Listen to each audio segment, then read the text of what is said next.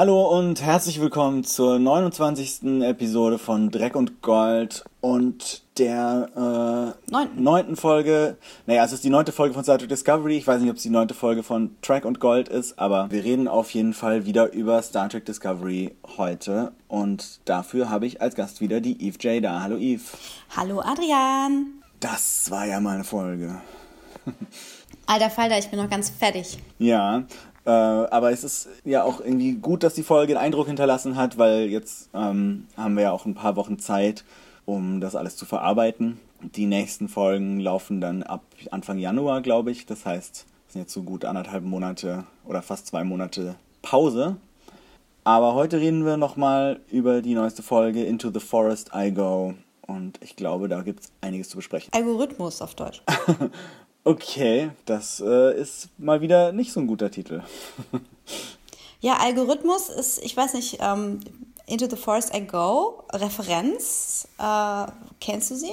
Gute Frage, nee. Also innerhalb der Folge sagt halt Stamets das irgendwie während seiner, seiner äh, seinem Sprungdelirium, aber nee. Ja, also ist mal wieder ein Beispiel dafür, wie zauberhafte, sphärische Anspielungen auf Deutsch einfach sehr klar mathematisch runtergebrochen werden.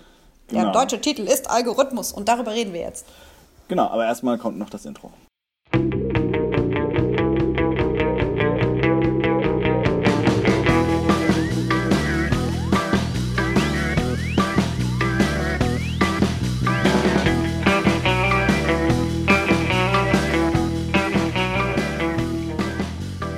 Okay, also neun Folgen. Da ist einiges passiert. Ähm, ich glaube, so viel passiert, so im Sinne von Weiterentwicklung der Handlung und der Figuren und auch Änderungen der Figurenkonstellation ist noch nie in einer Star Trek-Serie bisher, in, äh, in so kurzer Zeit. Ja, also der, der deutliche Unterschied von Discovery zu früheren Inkarnationen äh, von Star Trek-Serien, die ja meist auch Enterprise-Serien waren, mit Ausnahme von äh, Voyager und Deep Space Nine, geht es um eine feste Brückencrew, die ähm, gemeinsame Abenteuer erlebt und ähm, diese Crew wird selten geändert. Es äh, gibt vielleicht mal eine Standalone-Episode, in der ein Charakter pro Season weiter beleuchtet wird oder sich Dynamiken verändern. Aber durch, allein durch die, ähm, die Art und Weise, wie die Serien äh, produziert wurden, nämlich für Syndication, also für mehrfache Ausstrahlung verschiedenster Fernsehsender in den USA, muss man ja möglichst viel Folgen haben, damit du möglichst viel von deinem Produktionsgeld wieder reinholst was eine gewisse Statik verursachen kann oder zumindest diese Dynamik äh, begünstigt, dass etwas sehr langsam erzählt wird. Und jetzt sind wir aber auf anderem Terrain. Ja, und vor allem äh, mussten die Folgen halt auch in beliebiger Reihenfolge mehr oder weniger funktionieren. Was ja dann bei Deep Space Nine schon nicht mehr so wirklich der Fall war, aber so, so halbwegs mussten die immer in sich geschlossen sein. Aber dadurch konntest du halt auch nicht so die Folgen aufeinander aufbauen lassen und so eine epische Story aufbauen, wie das jetzt bei Discovery gemacht wird. Aber äh, dann gucken wir uns doch jetzt mal die neue Folge wieder im Detail an. Ich glaube, wir haben wahrscheinlich auch eine Menge interessanter Theorien heute. Da ist ja einiges Mysteriöses passiert, auch einiges aufgelöst worden. Ja, also falls ihr die neue noch nicht gesehen habt, es wird wieder gespoilt, was das Zeug hält und äh, wilde Theorien gesponnen. Wenn ihr also, ähm, es ist nicht so schwache Nerven, muss ich sagen, diese, diese Episode heute. Sowohl unsere als auch der Cliffhanger dieser, er, dieses ersten Teils, dieser Auf ersten Staffel. Star Trek Discovery.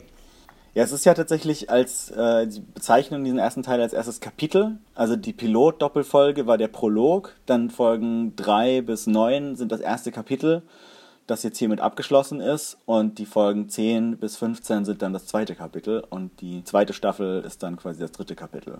Und vielleicht auch noch das vierte. Oh my goodness. Das lässt mich ja noch viel mehr meine eine Theorie äh, unterstützen und mit ihr liebäugeln, aber dazu später. Dazu später. Fangen wir erstmal am Anfang der Folge an. We are about to face the most difficult challenge we have ever attempted. No other crew would have a chance to pulling this off. Let's give them a taste of what the Discovery is capable of. I thought Klingons were honorable. Prove your worth. I accept your challenge, human. We have to abort now. We don't run from a fight. Es geht damit los, die Discovery fliegt immer noch über den Planeten Pavo rum und Captain Lorca hat einen Holo-Skype-Call mit Admiral Terrell, der auf jeden Fall sehr äh, energisch fordert, dass die Discovery jetzt äh, zur Starbase 46 fliegen soll und den Planeten allein lassen soll, weil gegen diese ganzen Klingonen, die da unterwegs sind, haben sie keine Chance und die Discovery dürfen sie nicht riskieren. Das ist eine sehr einleuchtende Sache, die unser vulkanischer Admiral ja. da einfordert. Und ähm, die, diesen Skype-Call, hat er den in seinem Bereitschaftsraum oder auf der Brücke? Ähm, ich glaube fast auf der Brücke, ja. Ich habe äh, nämlich auch den Eindruck, dass die, dass die Crew gleich mit dabei ist ja. und, äh, und mitbekommt, was jetzt für eine Entscheidung gefällt wird. Und als Lorca einwilligt, ja, okay, alles mhm. klar, wir fliegen zur Starbase, lässt sich jetzt halt nicht anders machen, Admiral, ähm, sind sie alle relativ entsetzt. Ja? Die Brücken, Brückencrew ähm, wendet sich mit großen Augen an Lorca so, äh, wir wollen nicht. Und Michael ist natürlich die Fürsprecherin vom Planeten ja. ähm, Pavo und äh, es wird vielerlei eingefordert, ähm, dass man eben jetzt hier bleibt und verteidigt. Aber Lorca hat sich da eine Finte ausgedacht. Ja, genau. Also sie fliegen nämlich nicht mit dem Sporenantrieb zurück zur Station, sondern mit dem normalen Warp-Antrieb, äh, was erstmal alle überrascht. Zusätzlich dazu, dass, dass Lorca so ungefähr zum ersten Mal einen direkten Befehl eines Admirals einfach befolgt. äh, übrigens, Starbase 46 äh, ist ganz knapp an, an, an 47 dran. Ich glaube, die, die Sternbasis 47 gab es erstens schon mal und zweitens ist 47 so eine Zahl, die in Star Trek dauernd vorkommt. Ja, beziehungsweise bei J.J. Abrams. Nee, in allen, allen Inkarnationen von Star Trek. In jeder, also in jeder zweiten äh, Next Generation Folge heißt es irgendwie, der Planet ist genau 47 Lichtjahre entfernt und so weiter. Das ist fast so ein Troll-Move hier jetzt. Ah, vielleicht hat Abrams das daher. Ja. Ah, okay. Okay, alles klar. Also wir wissen Bescheid, ist die 46 ziemlich nah dran an 47. Genau. Auf jeden Fall ist Lorcas Plan eben, sie fliegen zurück mit dem normalen Warp-Antrieb. Das dauert drei Stunden. Und in dieser Zeit können sie sich überlegen, wie sie dieses klingonische Schiff besiegen können. Und wenn sie bis dahin eine Lösung haben, dann springen sie mit dem Sporenantrieb zurück. Und um das zu begründen, schickt er äh, Stamets in die Krankenstation und sagt, hier, du hast doch bestimmt irgendwelche Probleme mit, mit deiner irgendwie Interaktion mit diesen Maschinen, also lass dich mal untersuchen. Was Stamets nicht so, so super findet, weil wir ja wissen... Weil er hat ja tatsächlich genau. Probleme, ja. Und äh, auf der Brücke besprechen sie die Lösung und äh, Michael, Saru und Tyler kommen auch äh, auf eine Lösung, die sie mit jeder Menge Technobabble erklären. Und am Ende hat man dann so einigermaßen verstanden, dass äh, der Plan ist, Sensoren an Bord des klingonischen Sarkophagschiffs unterzubringen, um quasi von innen irgendwie zu scannen, was die, wo die Position ist und wie die, wie die Tarnfunktion funktioniert. Aber das zu berechnen dauert tagelang, also das wäre eigentlich fast nicht machbar. Aber Lorca hat den Plan, äh, man könnte ja irgendwie den Spore Drive benutzen, den Sprungantrieb, um das Ganze zu verkürzen. Ja, also ich habe das irgendwie so verstanden, dass er, dass er ähm, ganz viele Aufnahmen braucht, um ein vollständiges mhm. Bild zu erhalten. Und ähm, sie machen, sie planen so eine Art ähm, Computertomographie genau. auf Speed. Also die, die Discovery ist quasi ja. der Signalgeber, die ähm, die Empfänger äh, auf dem Klingonenschiff sollen dann äh, das zurückstrahlen und so soll sich ein, ein Bild dieses, ähm, äh, dieser Tarnvorrichtung ergeben oder zumindest ein ja. Informationsraster. Lorca kommt auf die Krankenstation, spricht mit äh, Dr. Kalber über Stamets, der sieht so gewisse Probleme, aber Lorca will Stamets überzeugen, trotzdem mitzumachen und diese 133 Sprünge, die notwendig sind, durchzuführen. Und Stamets ist zuerst nicht so ganz überzeugt, aber dann fängt Lorca an, ihm so Daten zu zeigen, die sie durch die ganzen Sprünge gesammelt haben, die so einen Beweis für ein mögliches alternatives, man könnte auch sagen gespiegeltes Universum darstellen und weckt damit Stamets wissenschaftliche Neugier und ähm, Stamets ist ganz gerührt und sagt, Captain, I didn't know you cared. he, doesn't he care. Doesn't. Er manipuliert ihn nur. he doesn't care. Ja, er hat ihm diese, er zeigt ihm diese Daten Und Stamets ist total geflasht, so, oh, das ist ja klasse. Und wir teilen anscheinend diese wissenschaftliche Genau. Neugier. Nach dem Krieg geht's wieder los mit der Erforschung der Galaxie und der Universen. Ja, ja, genau. Und dann, ähm, denn ich finde es ein, find's einen sehr interessanten Aspekt, dass wir, äh, dass wir hier ein Bild davon bekommen, dass es anscheinend solche Löcher oder Taschen gibt, die in diese anderen Mhm. Universen führen. Und ähm, die sind Ja. irgendwie so rot markiert. Die haben sie anscheinend eingegrenzt, weil da irgendwie Das ähm, Sporennetzwerk ver, äh, verknüpft ist mit denen. Irgendwas ist da verknotet. Und äh, Stamets hat halt äh, Bedenken, diese Sprünge zu machen.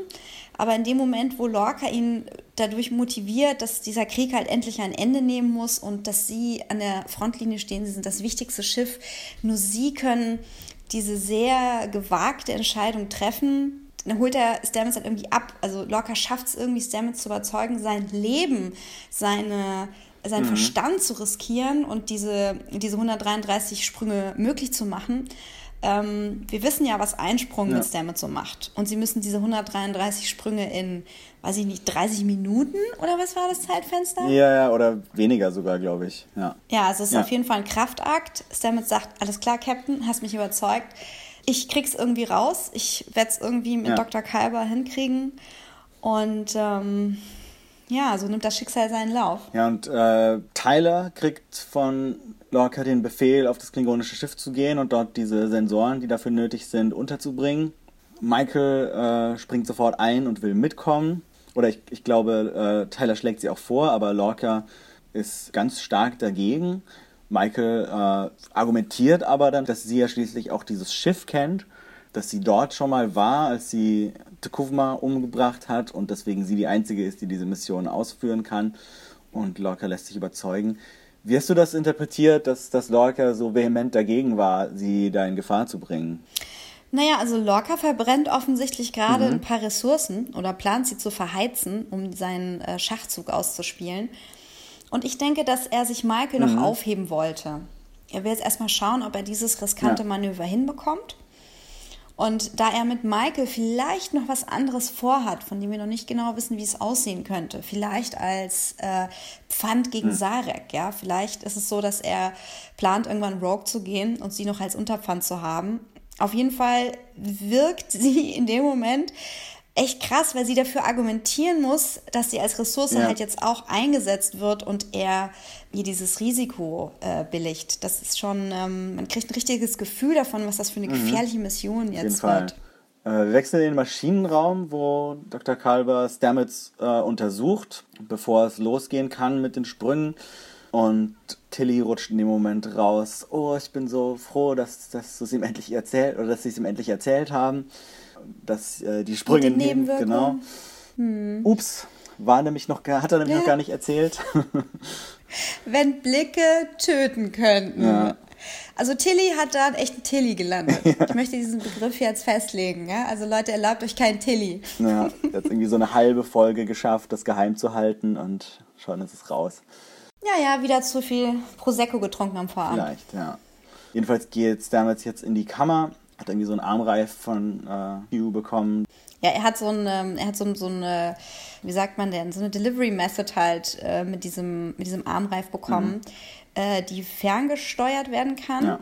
von dem Arzt, dass er quasi aus, äh, der Arzt ist ja außerhalb der Kammer, aber über diesen Armreif kann er ihm eben noch ähm, verschiedenste Medikamente verabreichen. Also verschiedene, später Genau. würde man sagen Hyposprays, ähm, wie zum Beispiel halt Adrenalin, falls der Blutdruck so hochkommt, so Sachen. Ja, genau.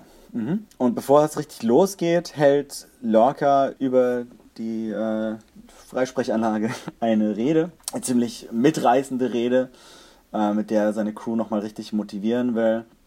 Er erzählt dabei auch, dass äh, die Crew halt am Anfang, als er das Schiff übernommen hat, so ein Haufen höflicher Wissenschaftler war. Und jetzt sind sie Fierce Warriors, äh, also wie äh, energische Krieger. Und äh, will sie damit für den Kampf bereit machen. Und ich glaube, das funktioniert ganz gut, weil er, er wählt die richtigen Worte. Und Ja, er wählt die richtigen Worte, um, äh, um Angst äh, aus ihren Köpfen zu vertreiben, weil Ja. sie sind ja nach wie vor, es ist ja ein Wissenschaftsschiff, sie sind schon sehr weit gegangen über ihre Grenzen hinaus. Ähm, aber in dem Moment, in dem er ihnen gar keine Angst zugesteht, so sagt er, ihr seid so taffe Nüsse, Leute, ich bin so stolz stolz auf euch. Alle so, ja, klar, ich kann das, ich kann das, wir schaffen das. Und dann stehen sie zusammen. Mhm. Und er hat es geschafft, sie zu vereinen. Auf jeden Fall. Und zwar gerade rechtzeitig, denn die Klingonen haben jetzt Pavo erreicht und die Discovery springt zurück zu dem Planeten. Und auf dem Klingonenschiff sehen wir, dass Cole das ganz gut findet. Der äh, freut sich, dass die Discovery jetzt da ist, weil das ja die wertvolle Waffe der Föderation ist und er sie klauen möchte. Und ähm, er enttarnt das Schiff um die Discovery anzugreifen. Und diesen Moment nutzen Michael und Ash, um mit den Sensoren rüber zu beamen. Und äh, bevor sie rüberbeamen, kriegen sie noch so kriegen sie noch so Störsender auf die Brust gepappt, die irgendwie ihr, ihr, ihre menschlichen Lebenszeichen verstecken sollen. Ja, die werden in klingonische umgewandelt. Genau. Funktioniert nicht so gut, falls sie in, mal im dunklen Gang sind und äh, sie aus 100 Meter Entfernung gesehen werden können, weil diese Dinger leuchten wie nochmal was. Ja, die sind gelb und leuchten, aber wenn du auf Sichtweite bist, ähm, siehst du ähnlich aus wie ein, also siehst ähnlich ja, aus wie ein Klingone. Ja, klar, das heißt, aber, aber vielleicht, wenn du dich in der dunklen Ecke verstecken würdest oder so, aber gut. Ja. Die Sensoren selber sind auch nicht so, auch nicht so besonders stealth-mäßig. Wahnsinn. Ja. Also äh, wenn es Mücken geben würde auf so einem ja. Klingonenschiff, und ich frage mich, warum es da keine, keine Mücken in irgendeiner Form gibt, weil da liegen ja überall Leichenteile ja. und sowas rum, ja. Die wären auf jeden Fall alle an dieser Lampe. Ja, also sie kommen eben auf dem Klingonenschiff an, bringen den ersten Sensor in irgendeiner Besenkammer unter und der äh, aktiviert sich, fängt an zu sprechen, macht irgendwie Piepsgeräusche und leuchtet und äh, ist hey super gut versteckt. Kommt bestimmt niemand drauf, dass das äh, dass das da ist. Und äh, das ist besonders hilfreich, weil sie den zweiten Sensor mitten auf der Brücke unterbringen müssen. Auf dem Weg dahin entdecken sie aber ein menschliches Lebenszeichen. Ja, es ist, äh, es ist so, dass sie nicht auf dem Weg tatsächlich dahin können, sondern müssen einen Umweg machen. Und da Michael mh, mm, ja ähm, Tyler vom Rang her unterstellt ist, muss sie ihn überzeugen. Ja das zu machen. Das macht sie so selbstbewusst, dass er eigentlich nur noch so, ja, okay. Na gut, äh, ja. Und äh, er hilft ihr dann dabei, eine äh, Tür zu öffnen, die verschlossen ist. Und er weiß, wie das geht, weil er ja lange, Jahr, lange Monate auf einem klingonischen Schiff gefangen war. Das ist das, was er sagt, das aber nicht das, was, was wir vermuten. Sagt. Und äh, hinter dieser Tür finden sie Admiral Cornwall, die zwar verletzt ist und nicht mehr laufen kann, aber noch am Leben ist. Gratulation, ihr habt die Besenkammer gefunden. die andere Besenkammer, die mit den Leichen. Aber in dieser Besenkammer ja. ist auch eine äh, verletzte Lorel in Handschellen. Bam, bam, bam. Ich frage mich, wenn die Klingonen Lorel in diese Besenkammer geschmissen haben, haben sie dann nicht auch gemerkt, dass da Admiral Cornwall rumliegt und die noch am Leben ist und gar nicht geflohen ist? Ja, also ich habe mir das nochmal angeguckt. Mhm. Ähm, äh, das, das war wirklich ein Missverständnis, was Lorel ähm, zu Cole auf der Brücke gesagt hat, bevor sie da abgestraft wurde, war wirklich nur nochmal die Wiederholung okay. der Flucht von Cornwall aus der Gefängniszelle. Mhm.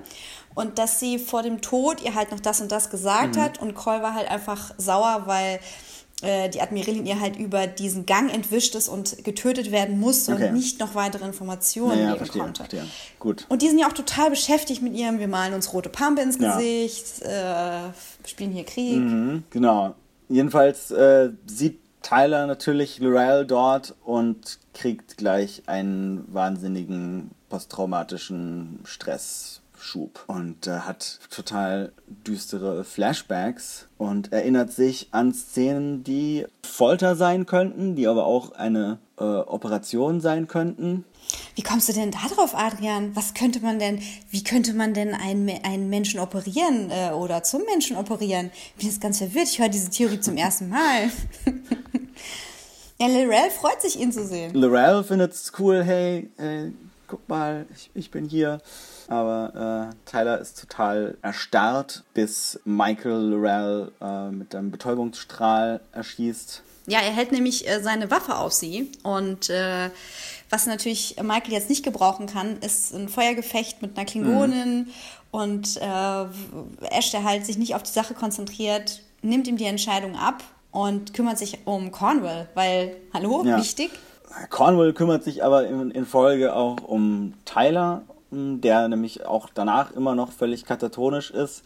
Und sie ist ja, wie wir wissen, irgendwie Ärztin und Psychologin und ähm, erkennt halt, dass er im totalen Schockzustand ist und Michael überhaupt nicht helfen kann bei ihrer Mission und sie den Rest alleine schaffen muss. Ja, das ist eine, das ist eine Sache, die sehr schnell passiert. Mhm. Also Michael versucht noch Ash zu beruhigen. Conway sagt gleich, vergiss es, der ist jetzt im Schock. Ich, ich kümmere mich um ihn. Ich kann zwar meine Beine mhm. nicht bewegen, aber ich kann hier neben ihm setzen, kann ihm gut zureden. Du machst jetzt deinen Job. Ja. Und Michael verspricht ihr, dass äh, hier jeder lebend rauskommen wird. Ja. Und ab dafür. Lässt ja auch noch einen Phaser da. Praktisch. Ja. Ähm, und während die Discovery und das äh, Totenschiff sich äh, gegenseitig schon mal so ein bisschen beschießen, schleicht sich Michael tatsächlich unbemerkt auf die Brücke und installiert da den Sensor. Äh, das ist schon sehr praktisch, dass diese Brücke vom Klingonenschiff dermaßen unübersichtlich ist. Ich meine, man, man stellt sich vor, es wäre irgendwie die Brücke, so wie von der Enterprise D. und dann kommt irgendwie plötzlich so ein Klingone aus dem Turbolift und sagt, äh, ich äh, bringe hier nur mal kurz äh, unterm Kapitänsstuhl so einen Sensor an. Beachtet mich gar nicht.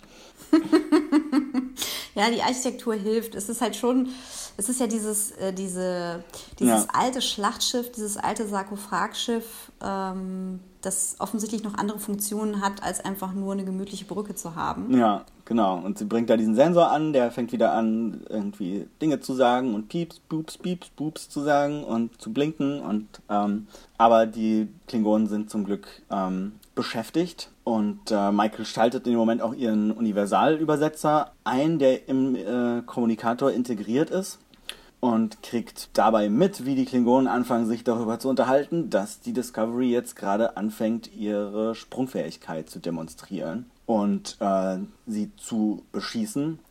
Und um dem zu entgehen, schalten sie natürlich ihre Tarnfunktion ein. Und diese Tarnfunktion ist in dem Moment tatsächlich wichtig, weil erst dann diese 133 Sprünge-Sequenz beginnen kann.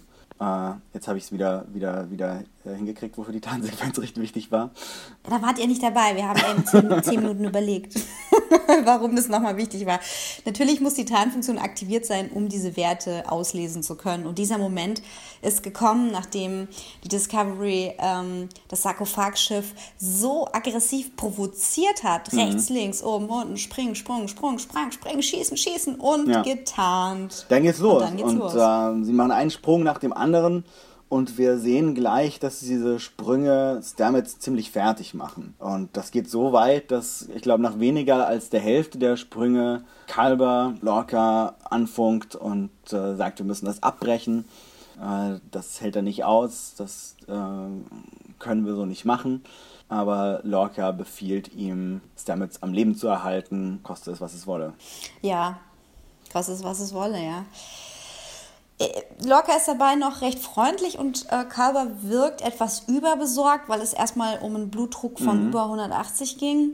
Ähm, das geht dann erstmal noch, aber ähm, naja, sie ziehen es weiter durch. Sie ziehen es weiter durch, aber ähm, auf dem Klingonenschiff merken wir, dass, es, äh, dass der Plan vielleicht doch nicht so gut ist, weil Cole nämlich in dem Moment beschließt, ach ja, wenn die jetzt hier so komisch rumspringen und äh, das sowieso gefährlich für uns ist, dann können wir ja eigentlich hier auch mal mit Warpgeschwindigkeit wegfliegen, was natürlich gar nicht gut wäre, weswegen Michael entscheidet, sich zu zeigen und ein paar von den klingonischen Wachen erschießt und sich schließlich äh, auch Cole offenbart. Cole äh, demonstriert bei dieser Gelegenheit gleich seinen äh, Zahnstocher, der nämlich das äh, Sternenflottenabzeichen von Captain Giorgio ist das da wohl irgendwo rumlag auf, der, auf, der, äh, auf dem Klingonenschiff. Und das findet Michael natürlich nicht so super und äh, provoziert ihn gleich so ein bisschen, indem sie erklärt, dass sie diejenige ist, die Tekufma umgebracht hat. Sie stellt sich sogar über Kohl, indem sie sagt, ja. wer bist denn du eigentlich? Du bist hier nur so ein Emporkömmling. Ja. Ich bin, du, du bist gegen Tekufma, bist du niemand. Ja, ich habe gegen Tekufma gekämpft, ich bin dafür verantwortlich äh, dass er tot ist und ich habe diesen ganzen Krieg ausgelöst und was willst du mir denn jetzt beweisen? Ja. Und äh, geht also richtig in die Vollen. Ich weiß nicht, ob ihr schon mal bei, einem, bei einer Runde die und den Barbaren äh, provoziert habt ähm, und wusstet, dass ihr deutlich unter ihm levelt, mhm. aber Michael lässt sich davon nicht abhalten. Nee, aber das mit der Provokation funktioniert erstmal gar nicht so richtig gut, weil er äh, das ja eigentlich ganz gut findet, dass sie Tekuma umgebracht hat, weil sie damit der Grund ist, warum ähm, er überhaupt in der Lage war, die Kontrolle über die klingonischen äh, Streitkräfte zu übernehmen. Wir springen in dem Moment kurz nochmal rüber in die, äh, in die Besenkammer und ähm, sehen, dass George Cornwall von den Klingonen an, oder Cornwall und Tyler von den Klingonen angegriffen werden, nachdem Cornwall schon so ein bisschen versucht hat, Tyler äh, zu bequatschen und ihn irgendwie zu beruhigen und äh, ihn aus seiner Schockstarre rauszuholen. Und während dieses Angriffs ähm, passiert es tatsächlich auch, dass er sich wohl wieder so ein Stück weit einkriegt und anfängt auch auf die Klingonen zu schießen und die Eindringlinge zurückschlägt. Ja, sie, sie muss ihm erst nochmal daran erinnern, dass sie ohne ihre Beine jetzt wirklich nichts machen kann Ja. und auf ihn angewiesen ist, während er mit wirklich weit aufgerissenen Augen immer wieder Folterszenen durchlebt oder zumindest Szenen, die, die sehr grauslich aussehen. Ja. Und ähm, als Michael nämlich auf der, äh, auf der Brücke Dekuf mal angegriffen hat, sind die auf die Idee gekommen, nochmal das Schiff zu scannen und Ja. haben dann ähm, das Lebenszeichen von Admiral Cornwall entdeckt, das ihnen wohl vorher entgangen war, weil sie nicht danach gesucht haben. Und dann ist da halt leider auch noch Ash Tyler.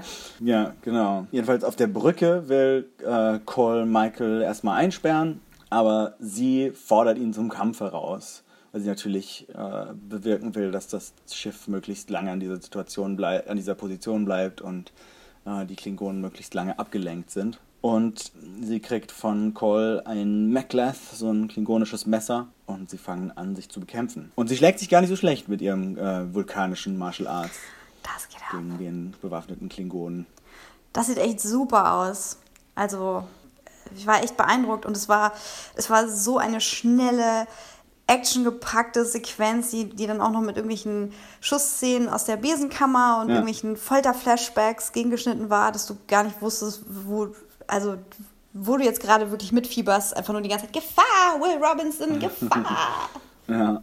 ja, auf jeden Fall. Das war eine irre spannende Sequenz. Auf der Discovery ist es auch spannend, da die ist jetzt die Sprungsequenz äh, vollständig. Was sie aber wohl nicht so ganz bedacht haben, ist, dass es nach den 133 Sprüngen immer noch ein paar Minuten dauert, bis der Computer das alles berechnet hat und tatsächlich die äh, Position des Klingonenschiffs ähm, erkennen kann. Aber sie haben Glück, dass auf dem Klingonenschiff gerade alle sich den Kampf Cole gegen Michael Burnham angucken und gar nicht auf die Idee kommen, auf die Discovery zu feuern.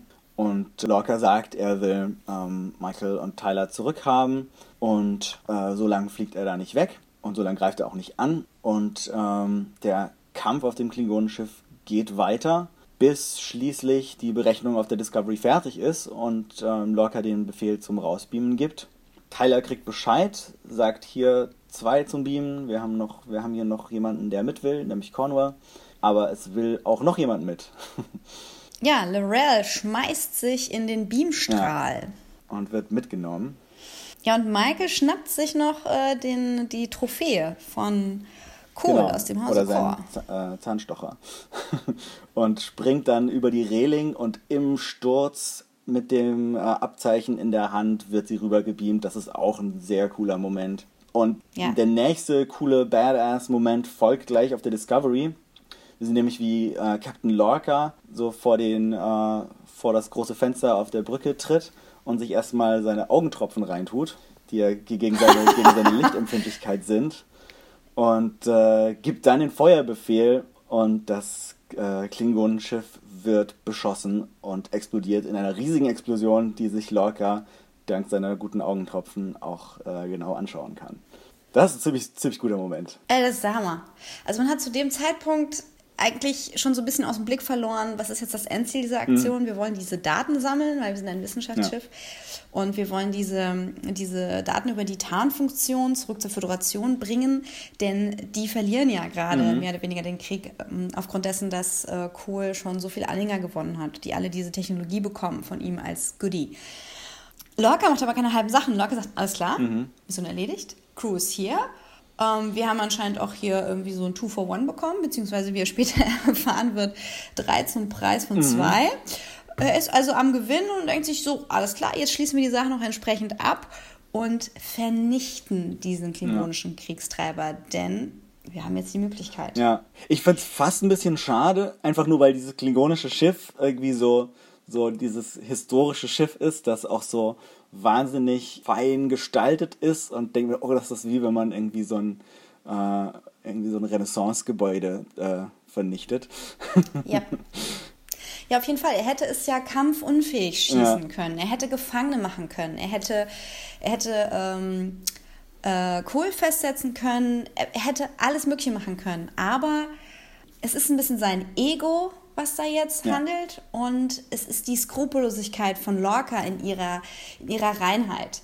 Er zeigt sich bisher ja noch nicht so. Er ist zwar ein Manipulator, aber er spielt im Moment so sehr auf positiv mit der Crew, versucht sich mit ihnen gut zu stellen, dass sie nicht misstrauisch werden. Und das ist dieser Moment, wo du merkst, okay, okay, ihr seid alle eine Waffe in den Händen von Lorca. Und es ist eine atombombenartige Explosion, die er jetzt als Belohnung bekommt für seine Ruchlosigkeit. Ja, und wie so ein richtiger Actionfilm, cool Guy, ähm, guckt er sich die Explosion gar nicht bis zu Ende an, sondern dreht sich um und läuft weg mit dem Rücken zur Explosion. Denn cool, cool Guys. Cool guys, don't, ja. In dem Moment kommen Michael und Tyler auf, auf der Brücke an. Bisschen verletzt, aber am Leben. Michael und Saru werfen sich einen vielsagenden Blick zu. Äh, Ich glaube, in dem Moment sieht Saru vielleicht auch, dass Michael dieses Abzeichen hat. Und irgendwie ist es so ein bisschen, ähm, ist sie vielleicht so ein bisschen geläutert in seinen Augen auch. ja, dieser, dieser Augenblick dauert total lange Mhm. und, und sie wirkt zum ersten Mal ein Stück weit entspannt. Sie ist immer sehr angespannt mit aufgerissenen Mhm. Ja. Augen und sie schaut zu Saru, als ob sie sagen will, ich hab's, Brudi, ich hab's gemacht. ich habe sie gerecht und sie ist jetzt wieder bei uns und jetzt wird alles gut. Ja. Und damit kommen wir jetzt, glaube ich, schon zum Teil der Folge, wo langsam der Rest der Staffel ähm, vorbereitet wird. Lorca unterhält sich mit dem ähm, Admiral, mit Admiral Terrell und äh, erfährt, oder wir erfahren, dass Admiral Cornwall bereits in ein Emergency Shuttle ähm, gesetzt wurde und in einer anderen Sternenbasis versorgt wird. Ähm, Ja, die wird schon operiert und man wird halt sehen, was passiert. aber es scheint ihr schon, also sch- scheint alles gut zu gehen oder zumindest die Aussicht zu bestehen. Und ähm, Lorel scheint ziemlich zufrieden zu sein. Er war ja sonst immer äh, ein bisschen böse. Am Anfang war er fast wütend, wobei es doch eine völlig unlogische menschliche Emotion ist. Und äh, jetzt äh, ist er sogar so weit, äh, Lorca einen Orden zu verleihen. Oder zumindest wurde das von den äh, Oberhäuptern der Sternenflotte entschieden, dass Lorca für seine Leistungen hier im Krieg äh, und dass er möglicherweise das Ding gefunden hat, das den Krieg beendet, ähm, wird er jetzt halt ausgezeichnet. Ja, er soll zu hohen Ehren Mhm. kommen. Genau, also, sie, also es wird gar nicht mehr davon gesprochen, dass er so eine rücksichtslose Aktion äh, gemacht hat. Ähm, es wirkt fast so, als würde der Admiral locker bewusst nicht reizen wollen und sagen wollen, alles klar, äh, du kriegst von uns jetzt eine Medaille dafür, weil wir haben den Krieg schon fast gewonnen. Du hast das für uns geschafft. Äh, komm jetzt bitte zur Sternbasis, ähm, zu deinem, zu deinem, zu deiner Ordensverleihung und dann sehen wir weiter. Ja. Währenddessen ähm, geht Michael zu Ash Tylers Quartier. Im Gang habe ich gerade beim zweiten Mal durchgucken so ein kleines Easter Egg, glaube ich, entdeckt. Und zwar gibt es da so eine Durchsage. Irgendwie hier heißt äh, Cadet Decker, please report to the ready room. Es könnte sein, dass das damit Will Decker gemeint ist, der im ersten äh, Star Trek Kinofilm ja der, der erste, der, also zeitweise der erste Offizier der Enterprise ist. Könnte ich mir vorstellen. Diese Deckers. Karriere-Leute. Weiß nicht, welcher Decker. Es gibt natürlich noch den Captain Decker, den wir auch schon äh, in dieser Liste der, der, der Captains gesehen haben, die äh, Saru sich in der einen Folge angeguckt hat. Aber ich könnte mir vorstellen, dass das äh, ein gezieltes Easter Egg hier war. Jedenfalls äh, besucht Michael Tyler in seinem Quartier. Tyler bedankt sich bei ihr dafür, dass sie ihn gerettet hat. Und Michael will aber gleich wissen, äh, wer denn diese Klingonin ist und was sie, was sie für ihn bedeutet und warum er da so auf sie reagiert hat. Ja, und er sagt, ich, ich, ich glaube, du weißt schon, wer sie für mich ist. Und beginnt dann ähm, eine tiefer, gründige Wahrheit über seine Folterstunden bei ihr zu erzählen oder auszupacken. Denn er hat es als, er hat ja monatelang an Bord dieses Schiffes überlebt. Angeblich. Und es gab ja bereits Andeutungen, angeblich, ja, also in dieser, in dieser offiziellen Narrative hat er da ja sieben Monate ausgehalten. Und ähm, er erzählt ihr schmerzerfüllt, ähm, wie er sich selbst verraten musste, um das zu tun. Ja. Denn er hat festgestellt, dass sie ähm, einen Gefallen an ihm gefunden hat, an dieser Folter. Und seine Methode zu überleben war, sie zu dieser Folter zu ermutigen und diese Folterstunden eben immer und immer wieder. Ja. Ähm, Aber eben nicht nur Folter, sondern halt, also er suggeriert äh, schon relativ deutlich, dass da irgendwie auch ein, ein Element von sexueller Gewalt im Spiel war. Ja, ich, es, es, ähm, er hat, er, er sagt, dass es ihr, dass es, äh, dass es ihr gefallen hat, dass es, ähm, ja, es ist ein bisschen schwierig. Also er, er versucht möglichst, ohne dass er direkt wieder trau traumatisiert äh, am Boden zusammenbricht, das zu beschreiben. Mhm. Und ähm, das gelingt ihm auch ganz gut. Es wird aber noch ein weiteres Flashback brauchen, um uns ganz deutlich zu zeigen, was er damit meint. Ja. Ich finde es ich find's sehr krass, was er da, was er da auspackt. Ähm, Ja, also das, In welches Leiden er sich selbst gebracht hat. ja, das ist irgendwie äh, eine ziemlich heftige Thematik, dass es hier um, um, ähm, also um Folter geht, um Vergewaltigung geht und dass, äh, dass man das in so einer Geschichte ähm, auch eben mit einer männlichen Figur macht, ist relativ selten. Also ähm, Männer und gerade irgendwie erwachsene Männer als, als Opfer von, von äh, sexueller Gewalt und irgendwie mit posttraumatischer Belastungsstörung darzustellen, ist eine Seltenheit. Deswegen wäre es dann, ist es eigentlich fast schade, wenn die Geschichte eben vielleicht nicht so ganz stimmt. Aber es ist auf jeden Fall eine relativ starke Szene. Ja. Ich habe ich hab den sexuellen Aspekt erstmal gar nicht so stark rausgelesen, weil ich, ich finde, die, diesen Akt, die eigene Folter ähm, äh, aktiv zu begehen, weil es der einzige Weg zum Überleben ist, schon stark genug. Das ist, das ist schon ausreichende Perversion und ja auch schon komplette, kompletter Identitätsraub. Wir merken uns dieses Wort an dieser Stelle. Äh, die, die komplette Selbstaufgabe, auch dieses Wort merken wir uns an dieser Stelle für später. Ähm, und wenn natürlich dann noch ähm, auf der Seite deiner ähm, Folterknechtin ähm, sexuelles Vergnügen dazu kommt und das mit reinspielt, ähm, das macht die Sache jetzt nicht besser. Ja. Äh, wie reagiert Michael darauf? Ne, also er beendet sein, äh, sein Geständnis damit, dass er trotzdem froh ist, dass ihn dieses äh, schlimme Erlebnis auf die Discovery und zu Michael gebracht hat. Und äh, sie erwidert, dass sie darüber auch froh ist, dass er hier ist. Und äh, sie küssen sich.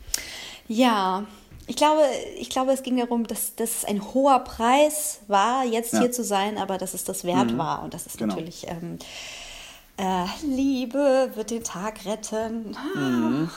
Wir springen in den Shuttle-Hangar der Discovery, wo Wo Lorca breitbeinig und stolz rumsteht und nach draußen schaut. Na, erstmal steht nur Stamets dort. Stamets schaut sich den Ausblick an, sieht äh, den. Samuel steht nicht so breitbeinig da und schaut sich total ruhig die Sterne an. Ja, er guckt sich die. äh, er schaut auf die Planeten und also auf den Planeten Pavo und seine Monde hinab und denkt nach. Und Lorca kommt dazu.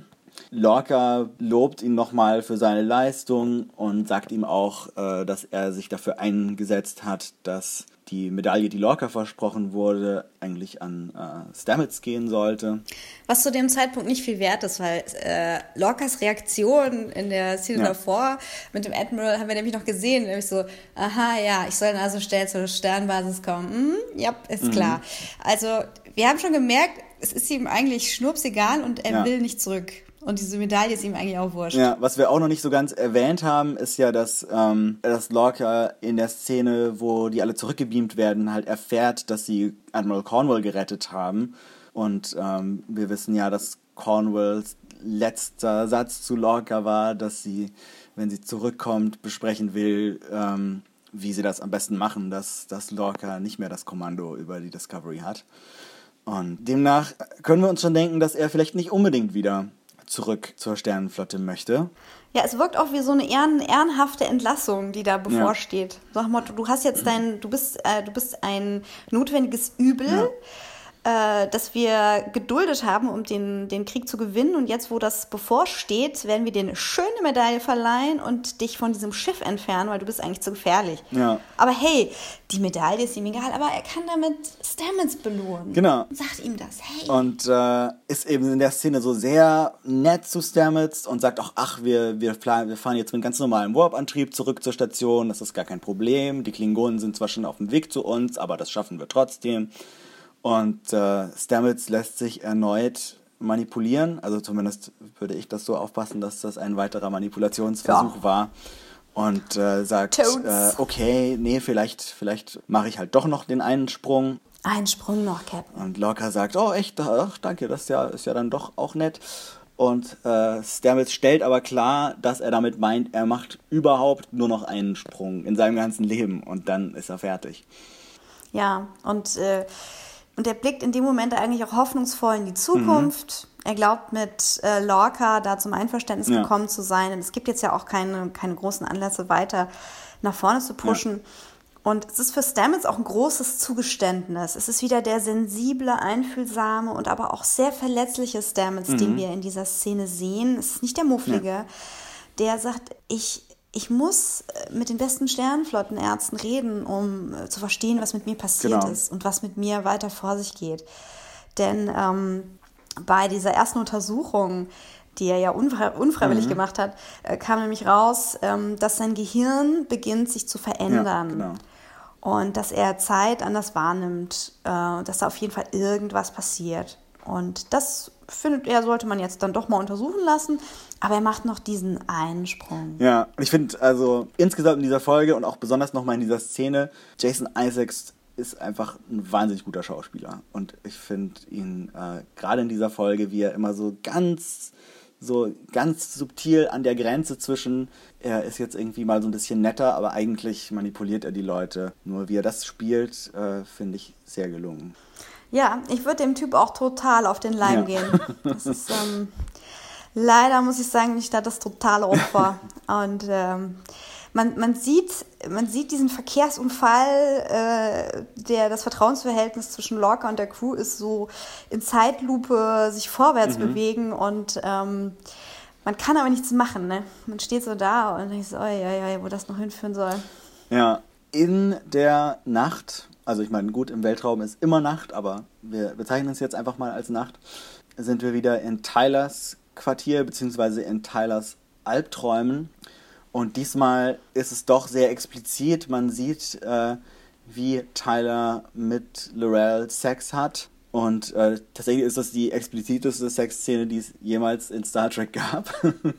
Aber es ist äh, auch die schlimmste. Ja, ja, total. Also die ist wie ein Horrorfilm geschnitten. Es wirkt, als würde ein wildes Tier auf ihm sitzen, aber nicht auf eine sexy Lady Savage Art und Weise, so wie man sich klingonischen äh, Sex ähm, hier äh, mit ähm, Betor oder Lursa vorstellt. Nein, nein, nein, es ist ein Tier, ein richtiges wildes Tier, ein Drachen, ein Halbdrachen, Ja. der ihn da fast zerfleischt. Genau. Und ähm, er wacht schweißgebadet auf. Wir sehen, dass äh, auf der Couch eingeschlafen ist, dass Michael dort auch liegt. Man geht irgendwie davon aus, dass sie einfach geredet haben und dabei eingeschlafen sind. Ich glaube, mehr ist da wahrscheinlich nicht passiert in dieser Situation. Nein, die haben da, genau, sie, also sie, sie sitzt auch so ein Stück weiter Ja. weg von ihm und ähm, da ist nichts gelaufen. Nee. Aber Tyler schleicht sich jetzt aus seinem Quartier raus und besucht Lorel in ihrer Zelle. Und ähm, diese ganzen Bilder sind immer noch in seinem Kopf und er weiß nicht so ganz, was er damit anfangen soll. Und äh, fragt sie, was sie mit ihm gemacht hat. Und sie antwortet nur irgendwie, keine Sorge, ich lasse niemals zu, dass sie dich verletzen. Ja, Und damit so, so. würde, würde ich schon so weit gehen, dass, äh, dass eigentlich unsere, unsere Theorie, die ja auch irgendwie viele andere Fans hatten, bestätigt. Dass ähm, Tyler zwar anscheinend selber nichts davon weiß oder es zumindest nicht so richtig weiß, dass es irgendwo in seinem Unterbewusstsein vergraben ist, aber dass er wohl tatsächlich eigentlich eine umoperierte Version von Vok, dem Albino-Klingonen ist. Oder wie siehst du das? Ja, und äh, ich, äh, ich habe das auch als klare Bestätigung gesehen. Äh, wenn, es, es, wenn wir jetzt mal der aktuellen Realität, in der er denkt, sich zu befinden, folgen, dann könnte es auch etwas sein, was ähm, die Frau, die dich gefoltert hat, zu dir sagt, weil sie so eine Art total verdrehte Intimität zu dir aufgebaut mhm. hat und dich wie so ein so als ihr Eigentum und als so verirrtes Lämmchen ansieht ja, und dich wieder zurück in ihre Fänge holt, um dich danach weiter äh, zu foltern oder über dich zu verfügen. Ähm, wir haben Lorel aber schon in verschiedenen Situationen kennengelernt. Wir haben sie gesehen, wie sie Lorca foltert. Mhm. Wir haben gesehen, wie aggressiv sie auf ihrem eigenen Schiff mhm. war. Und wir haben sie vorsichtig und ängstlich äh, vor Cole gesehen. Mhm. Und sie wirkt in diesem Moment sehr rein, ähm, sehr unschuldig und ernsthaft besorgt. Mhm. Und sie weiß darum, dass da jemand vor ihr ist, der verstört mhm. ist. Und wie bei einem, bei einem traumatisierten Tierchen sagt sie das äh, Unverfänglichste, was sie in dem Moment machen kann. So keine Angst. Ich werde nicht zulassen, dass sie dir wehtun. Mhm.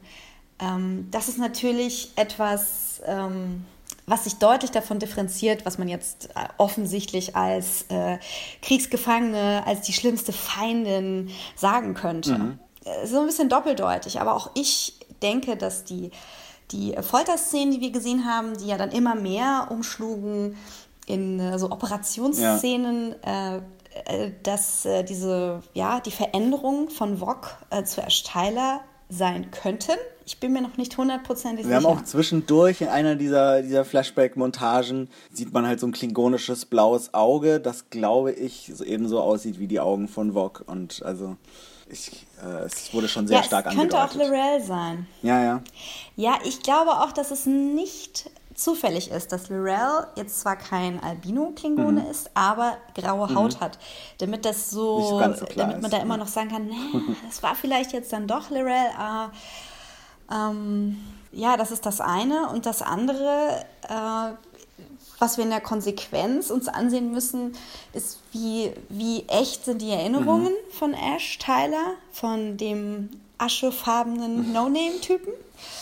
Äh, und ich meine, abgesehen davon, wie das überhaupt biologisch funktionieren kann und warum mhm. er diese schlimme Erinnerung hat, warum sie sie ihm so gelassen haben, warum sie ihm nicht andere gegeben haben ja. oder wie auch immer sich das Ganze strategisch zusammensetzt, glaube ich dann, dass die Szenen, die er als Vergewaltigung interpretiert, echte Liebesszenen sind mit Lorel. Vielleicht, denn ja. die hatten ja ein bisschen Knistern miteinander. Ja. Und ähm, ich, würde das, ich würde dieser Szene jetzt auch nicht zumuten, dass sie, ähm, dass sie die Notwendigkeit der Kommunikation ähm, von ähm, Vergewaltigung von Männern äh, aushalten und tragen muss. Mhm. Diese Szene soll einfach das machen, was sie in, in dieser Serie machen muss, uns nämlich aufs Glatteis führen und uns aber auch aufs Tiefste verstören. Und wie fandst du das so?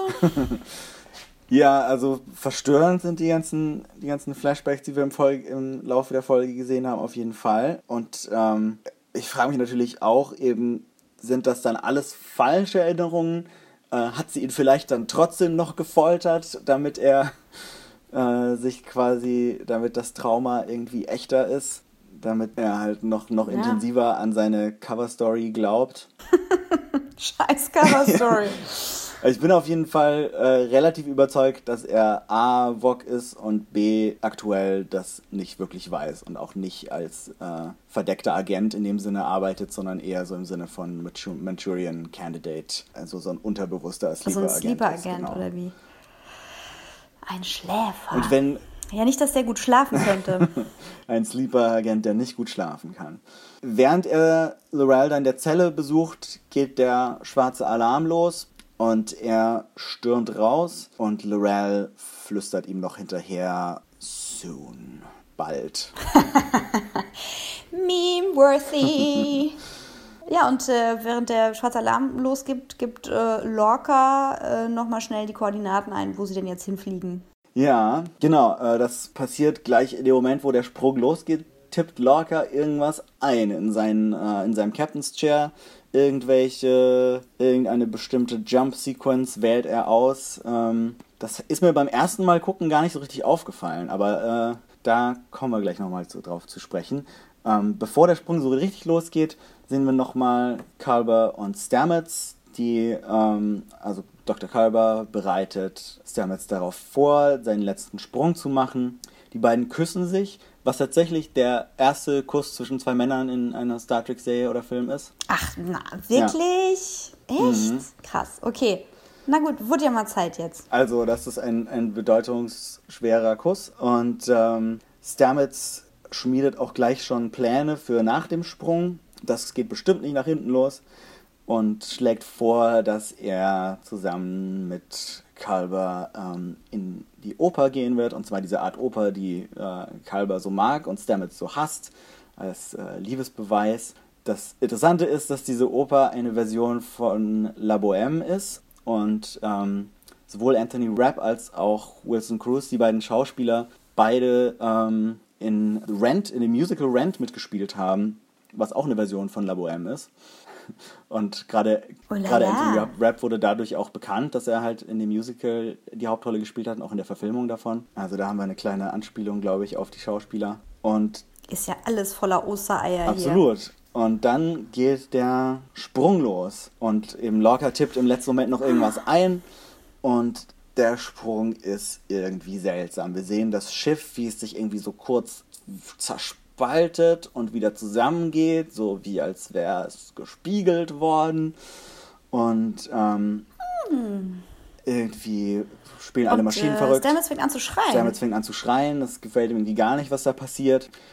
Und sie holen ihn aus seiner Kammer raus und er hat, äh, er hat so blinde, blassblaue Augen. Und irgendwas ist, also, also und weiß irgendwie gar nicht, was los ist. Was, äh, in dem Moment habe ich daran gedacht, ob das vielleicht was zu tun hat mit den, mit den Augen aus Where No Man Has Gone Before, der, der Originalserienfolge, zwar der allerersten Originalserienfolge mit Kirk und Spock und so weiter, wo sie ja die, die Barriere am Rand der Galaxie überqueren und dann gewisse Crewmitglieder mit übernatürlichen Fähigkeiten so gottgleiche Fähigkeiten bekommen und alle so, so verblendete Augen bekommen. Ich könnte mir vorstellen, dass das vielleicht sogar was damit zu tun haben könnte. Ja, es ist aber auf jeden Fall erstmal ein starkes Signal, dass, dass er zu Schaden gekommen Ja, ist. dass das mit der Oper vielleicht erstmal nicht funktionieren, nicht klappen wird. Naja, hören tut er ja noch. Aber äh, es geht im Prinzip darum, dass er aus dieser, aus dieser Realität, äh, nämlich also in dieser Kammer zu sein, ähm, von seinem Freund verarztet zu werden, ähm, dass, er, dass er da et, äh, entrückt ist und ähm, wohl auch Schmerzen leidet. Und in, in dieser Blindheit, in welcher Situation er gerade ist, etwas anderes zu sehen scheint. Und was ist das? Was sagt er? Oder auch irgendwie verschiedenste Realitäten äh, zu sehen scheint. Ich weiß nicht mehr genau, was er sagt in dem Moment. aber- Ja, also äh, so in der Richtung, oh my God, it's full of stars, nur ähm, hier ist so viel davon und alles ist so, äh, alles Ja. gleichzeitig. Und wann hat er das mit dem, mit dem äh, Forest gesagt? War das, war das jetzt oder war das vorher? War das während diesem Sprung? Ich glaube, ich bin mir jetzt gerade nicht mehr ganz sicher, ob das nicht schon während den 133 Ah Sprüngen ja, ich glaube, das war auf der Hälfte oder so. Hat er irgendwas vor sich Ja, ja, hingemurmelt? ich glaube, das war da schon. Mhm. Ja. Jedenfalls äh, sind sie auf der Brücke auch ganz schön verwirrt. Ähm, sie sind in irgendeinem Trümmerfeld gelandet. Lorca fragt nach, sind das irgendwie zerstörte klingonische Schiffe oder was ist das? Niemand weiß es so rechts, so recht. Und ähm, Saru sagt, äh, er hat keine Ahnung, wo sie sind und kann es auch irgendwie nicht Ja, feststellen. sie können die, sie können die Sternenposition nicht bestimmen. Es ist, es ist ein seltsam rot-schwarzer Weltraum, in dem sie da gerade sind. Und ähm, alle brechen so mehr oder weniger in Aufregung und Panik aus, äh, denn A, ist was schiefgelaufen, B, Stamets ist am Arsch und C, wo sind wir überhaupt? Und damit ist die Folge zu Ende. Und das ist unser großer Cliffhanger für die Pause zwischen den beiden Staffelhälften. Oh mein Gott, ich habe so viele Fragen. Ja, und ähm, meinst du, es ist, es ist so eine, so eine komische Space-Tasche, die er da so angedeutet hat, die zu anderen äh, Realitäten führt? Oder sind sie bereits in einer anderen Realität? Also ich würde sagen, sie sind bereits in einer anderen Realität. Ich, also es gibt verschiedene Szenarien, die man sich vorstellen kann. Also das, was ich für am wahrscheinlichsten halte, einfach weil schon so viel im Laufe der Staffel auch so an kleinen Andeutungen passiert ist, angefangen mit dem mit Stamets Spiegelbild, äh, ist, dass wir halt tatsächlich im klassischen Spiegeluniversum sind, das wir aus Mirror Mirror kennen und dass ähm, im Lorca anscheinend ähm, durch diese Sprungdaten rausgefunden hat, wie man durch eine dieser Übergänge ähm, reisen kann, um in dieses Spiegeluniversum zu gelangen. Ich habe sogar schon die, die Theorie irgendwo gehört, dass Lorca ursprünglich aus dem Spiegeluniversum stammt und deswegen so ein, so ein fieser Kerl ist und diese Chance quasi äh, nutzt, um dahin zurückzukehren. Ja, ich glaube, das war ein, äh, ein treuer Twitter-Kommentator, der das ähm, eingeworfen Mhm. hat. War es Piri? Ich weiß nicht mehr. Weiß sagt's, es nicht uns, mehr. sagt's uns. Gebt euch zu erkennen, zeigt euch. Ja, aber es gibt natürlich auch noch andere Möglichkeiten. Wie wir wissen, war Star Trek Discovery ursprünglich mal als Anthologieserie geplant, wo quasi die Story mit dem Klingonischen Krieg nur die erste Staffel sein sollte und dann springt man in der zweiten Staffel in eine andere Zeitära des Star Trek-Universums und hat da andere Figuren und andere Handlungsstränge.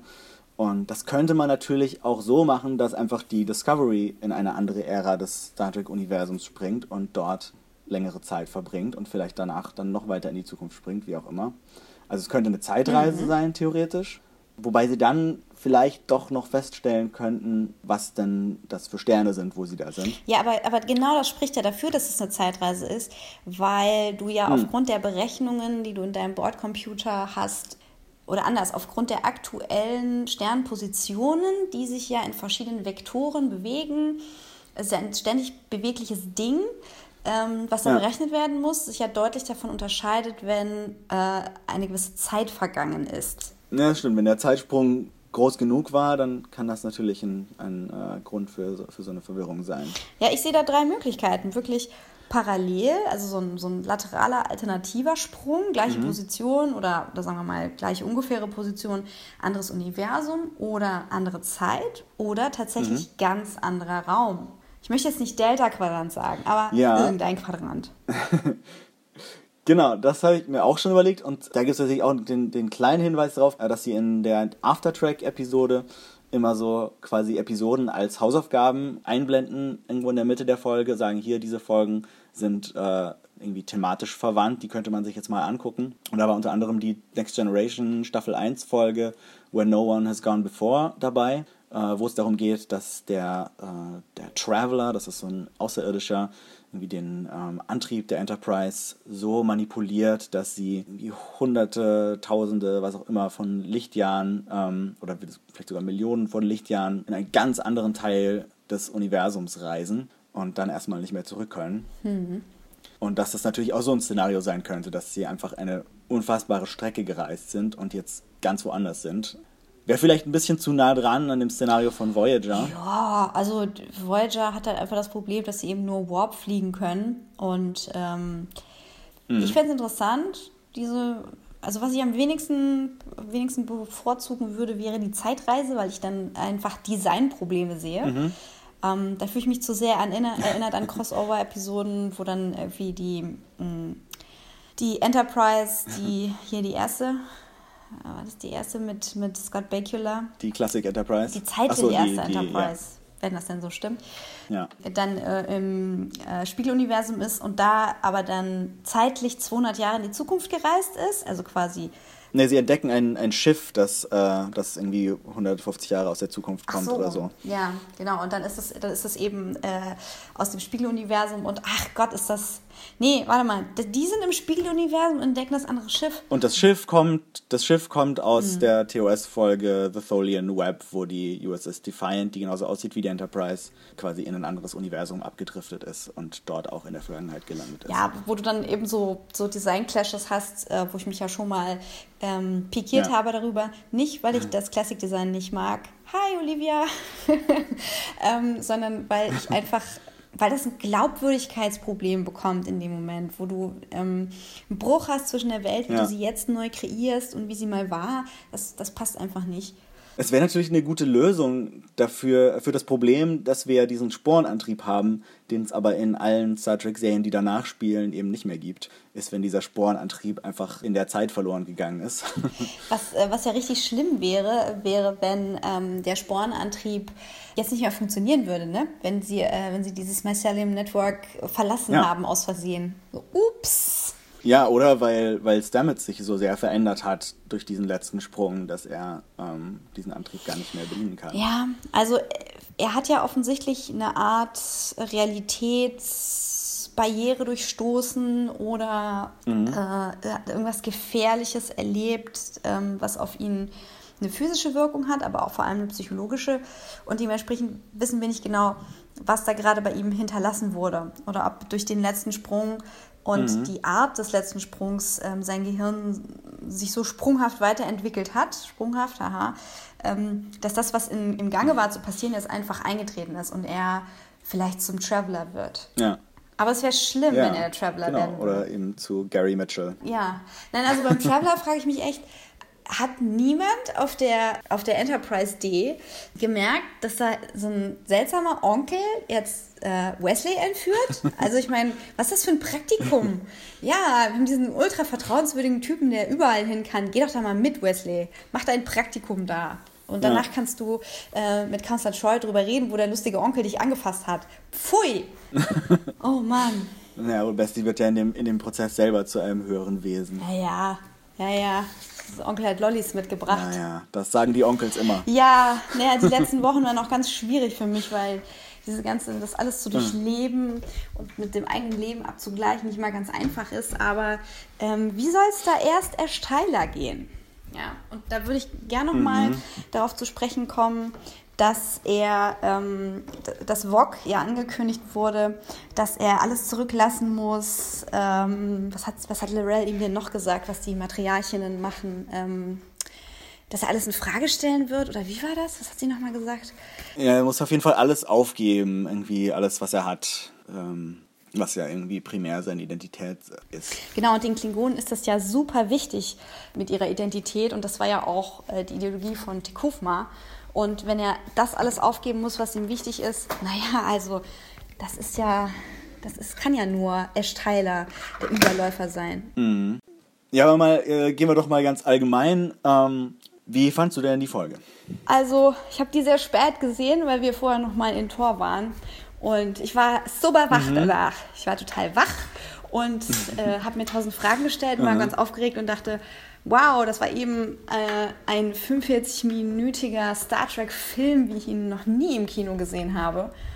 Und gleichzeitig eine ganze mhm. Staffel Battlestar Galactica. Also ich fand es echt krass.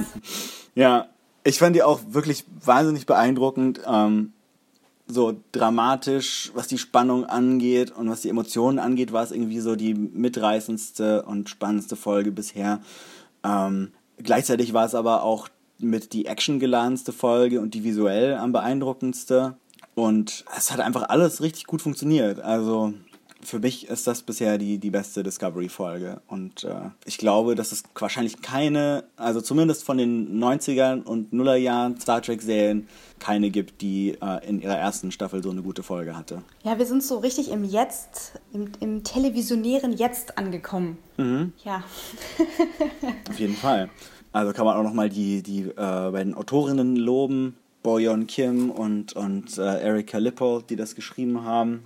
Ganze Arbeit geleistet. Äh, Applaus, Ladies. Also ihr habt euch da wirklich weit vorgewagt. ähm, insgesamt ist die Geschwindigkeit dieser Staffel sehr gefällig für mich. Ähm, ich mag es gern, schnell durch, mhm. so ein, durch so einen Plot durchgepeitscht zu werden. Und ähm, wenn man die alte Wohnzimmeratmosphäre vermisst, kann man sich eben immer noch staffelweise das Zeug angucken.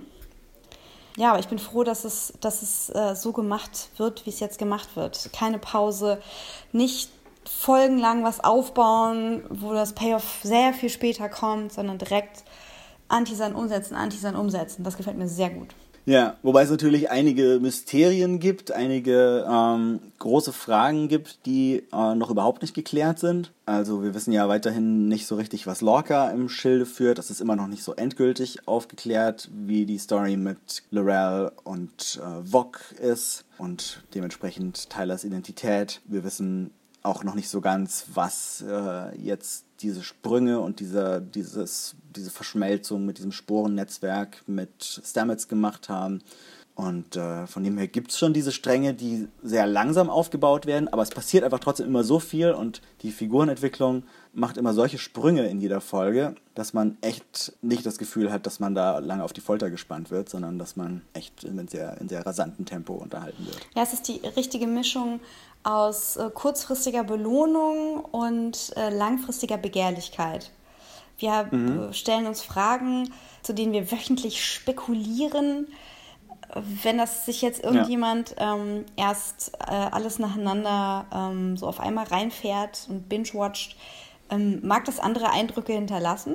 Aber es ist, es ist immer ja. noch was ganz anderes als das Star Trek, was wir bisher gesehen haben.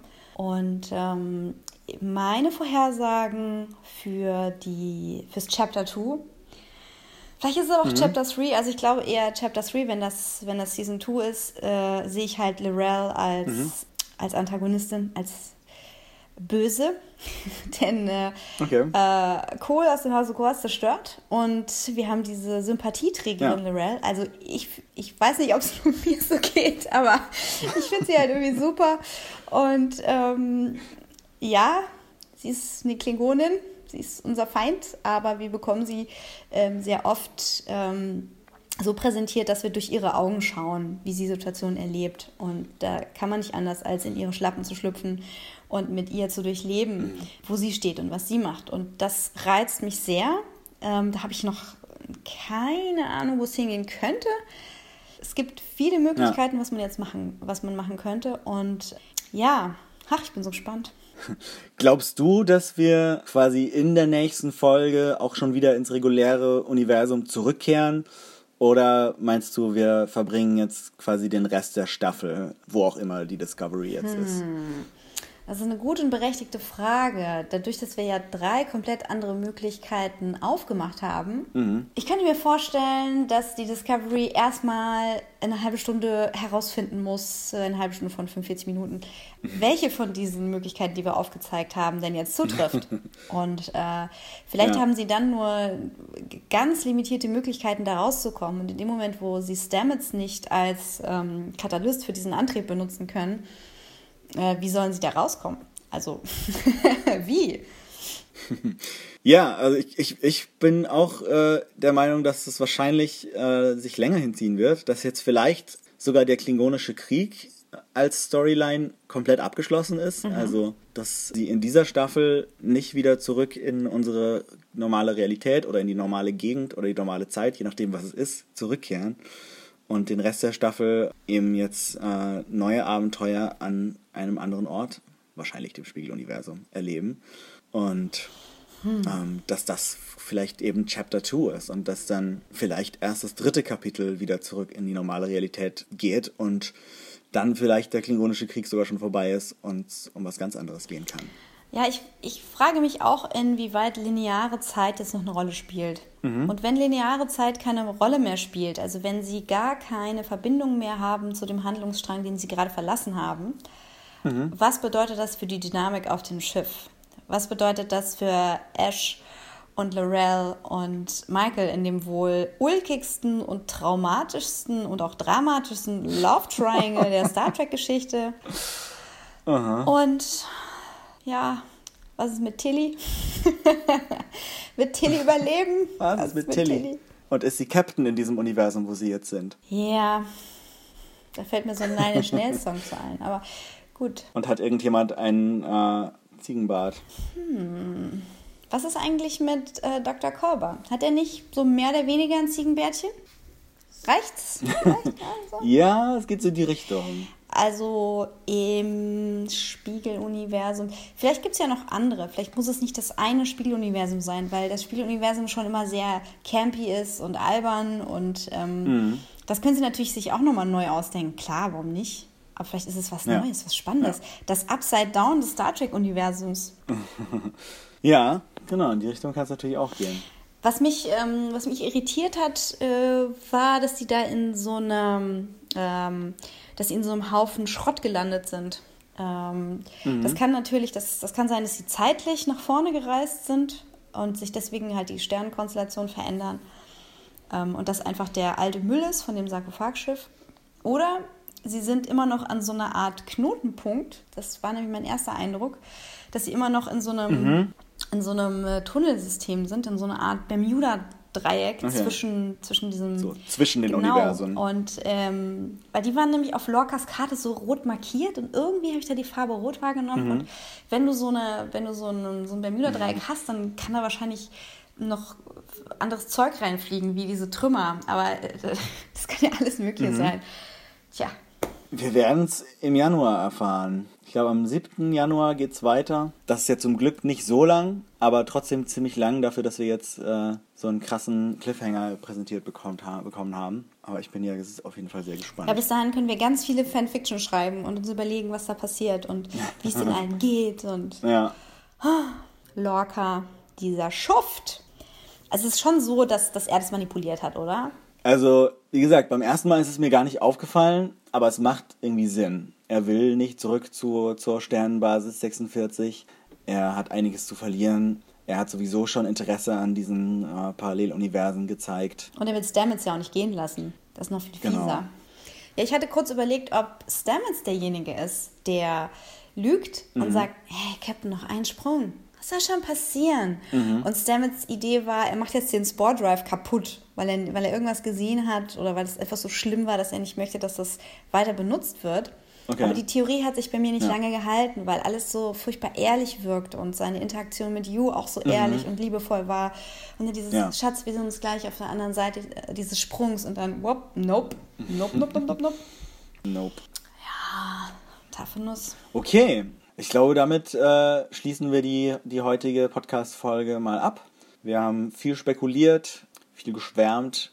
Wenn ihr selber Spekulationen, Theorien oder sonstige Kommentare habt, könnt ihr die uns auf jeden Fall gerne schreiben auf unserer Facebook-Seite. Ähm, da müsst ihr einfach nur nach Dreck und Gold suchen auf Facebook. Oder auf Twitter. Dann könnt ihr uns auf Twitter sch schreiben, genau, da bin ich Adrian Vom. Ich bin at Azumas leer. Und immer schön hashtaggen. Und immer schön mit Dreck und Gold hashtaggen. Und ähm, ihr könnt uns auch bei Soundcloud und iTunes folgen und uns mit äh, Overcast abonnieren Ja, und uns Reviews auf iTunes hinterlassen. Das wäre auch sehr nett. ah, das wäre total nett, weil dann, dann wird man so ein bisschen sichtbarer im großen Internet mit oder ohne Sporen. Genau. Und damit verabschieden wir uns erstmal. Ähm, es kann sein, dass wir in der Star Trek Winterpause ähm, vielleicht mal noch eine Episode über was anderes aufnehmen. Da müssen wir mal gucken, wie das alles so hinhaut. Ja, Aber ansonsten sind wir spätestens im Januar wieder dabei. auf jeden Fall mit Track und Gold. Yes. Oh, mir fällt der Abschied schwer. Wir müssen ganz viel reden, liebe Zuhörer. Korrigiert unsere Fehler. Ich habe letztes Mal ja auch äh, die ganze Zeit immer Koll aus dem Hause Koll gesagt, aber er ist aus dem Hause Chor. Ich hoffe, ihr habt es gemerkt. Ja, das ist in Hause Chor. Ja, aus dem Hause Chor. Alle bemerkt, aber haben höflicherweise geschwiegen. Sagt uns, wenn wir was falsch machen. Ich muss alles wissen. So, und jetzt aber gut. Jetzt aus, aus, dieser erste Teil. Jetzt verabschieden wir uns. Kapitel 1 ist zu Ende. Bye!